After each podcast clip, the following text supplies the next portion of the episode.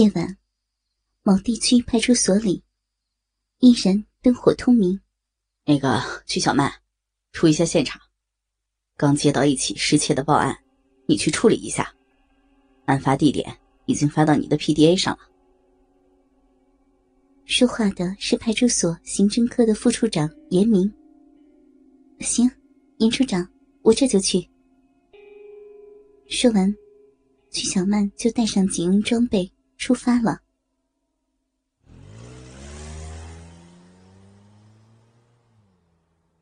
二十六岁的曲小曼，警校毕业之后，就分配到了派出所。已经工作四年了。这四年来，一直做着处理偷鸡摸狗和打击黄赌毒的工作。这样的小案件，让曲小曼这个心怀志向的女警察，心里一直有些不满，一直在盼望着哪一天自己能参与到大案要案的侦破工作中。很快。曲小曼就按照警用 PDA 的导航，到达了案发地点，并进了住户的门。麻烦问一下，是谁报的案？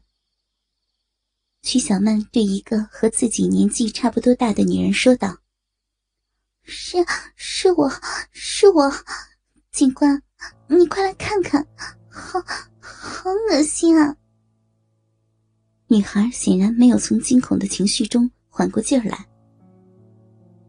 于是，曲小曼跟随着女孩进了卧室里，发现卧室的床上还坐着一个中年妇女。啊，你先平静一下，什么情况？跟我说说。曲小曼冷静的说道，并仔细的观察起案发现场来。房间内被翻得十分的乱，但是。仅仅只限于衣柜，满地都是散落的衣物。警官，我我和我妈晚上逛街完了回来，就就看见家里成这样了，你快帮帮我们啊！好可怕，好可怕呀！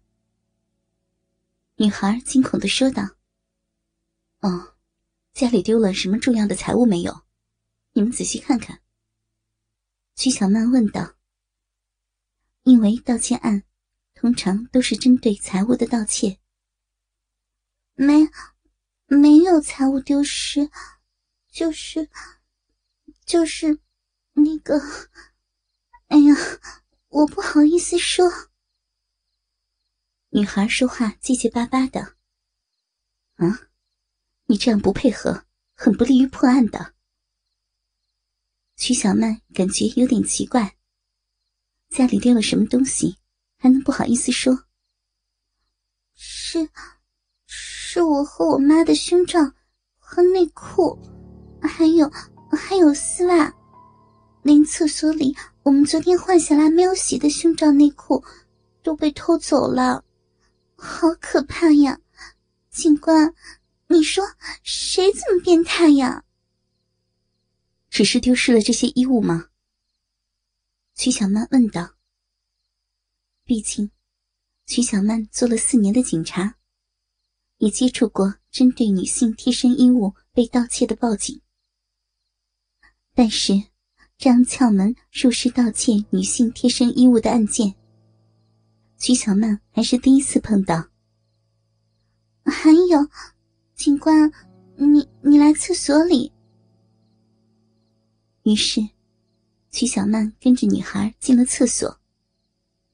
警官，你，你看看那张纸吧。女孩指了指洗浴盆上放着的一张纸条。当曲小曼看见纸条上的内容的时候，她这个见多识广的女警也脸红了。早就看上你们母女俩了。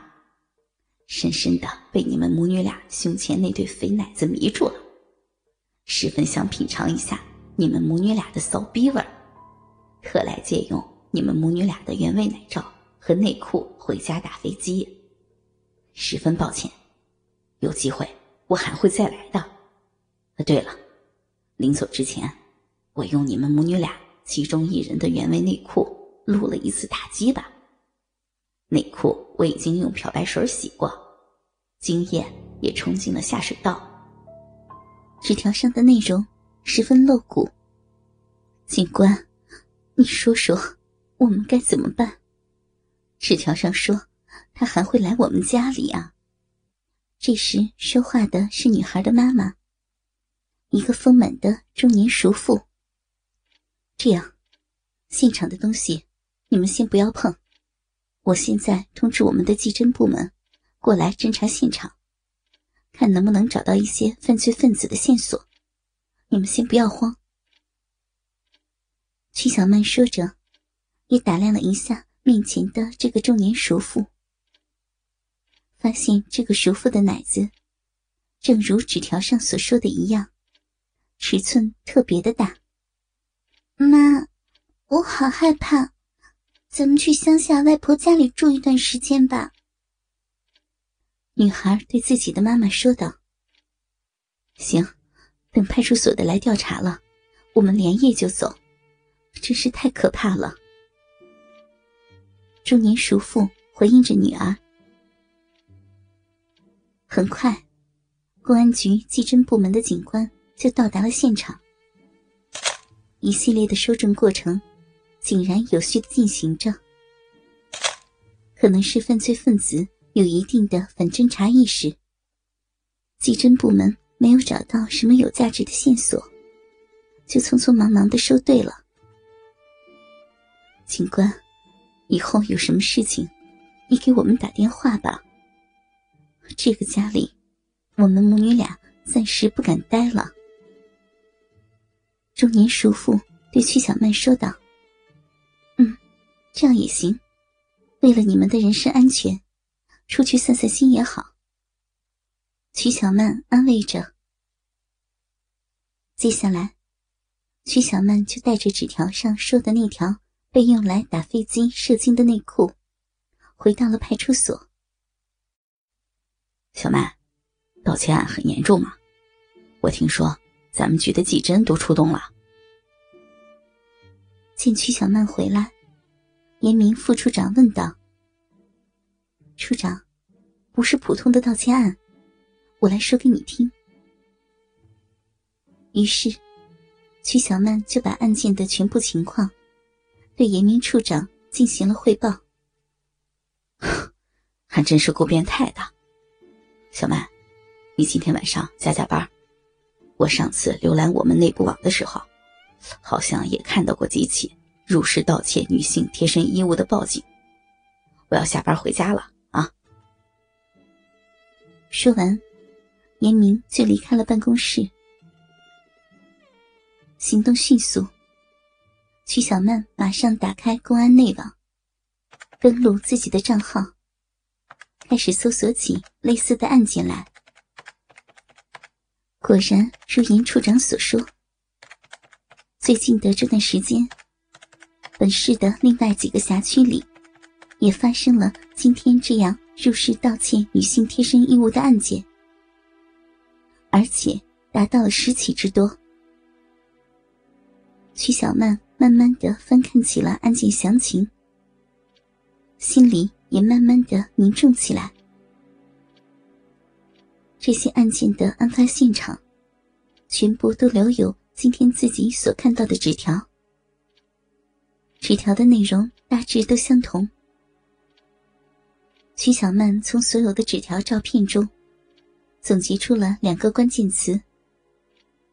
这两个关键词，也让曲小曼感到后怕。大奶，母女。正是曲小曼从所有纸条中。总结出来的关键词。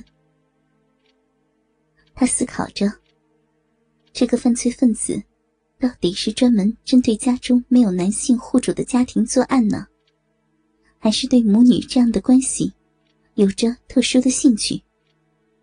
母女关系，一定是母女关系，尤其是大胸的母女。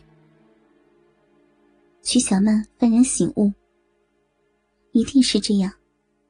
一定是这个犯罪分子有什么特殊的嗜好，专门针对独居在家的妈妈和女儿下手，而且专门选择胸大的母女。哥哥们，倾听网最新地址，请查找 QQ 号二零七七零九零零零七，QQ 名称就是倾听网的最新地址了。